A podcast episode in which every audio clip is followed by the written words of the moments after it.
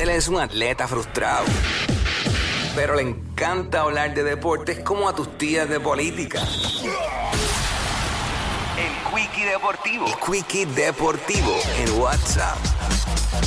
Dímelo, Corillo, JD Herrera, el Quickie Deportivo. Hoy, jueves, y anoche se hizo historia en el béisbol de grandes ligas. Y es que Kenley Jansen llegó a 400 rescates y, eh, rescates y Boston ganó en Atlanta. Kenley Jansen se, convir- se convirtió en el séptimo lanzador en la historia con 400 salvamentos. El dominicano Raimel Tapia batió un doble que significó la ventaja en el séptimo eh, inning y los Red Sox de Boston se impusieron eh, 5-2 sobre los Bravos de Atlanta. Jansen, quien aportó 41 rescates el año pasado durante su única temporada con los Bravos, enfrentó cuatro rivales y consiguió su noveno salvamento con 10 oportunidades. El derecho de 35 años está a 22 salvamentos detrás de Billy Wagner, quien ocupa el sexto lugar en la lista histórica. Jansen retiró a Sean Murphy mediante globito, permitió doble del Boricua Eddie Rosario, retiró a Ozzy Alvis eh, con un elevado y ponchó a Travis Diornot para poner fin al encuentro.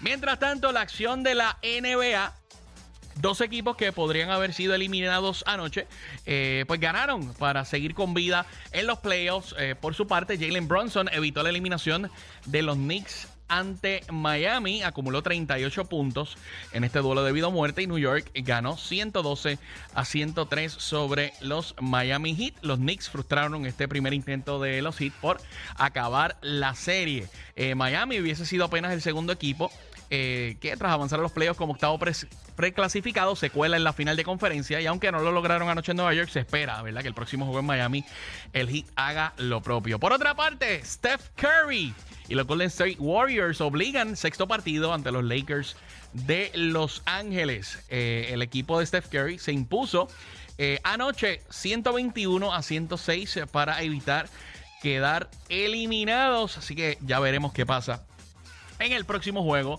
eh, de los Lakers y los Golden State Warriors. Esto es todo por hoy en el Quickie Deportivo.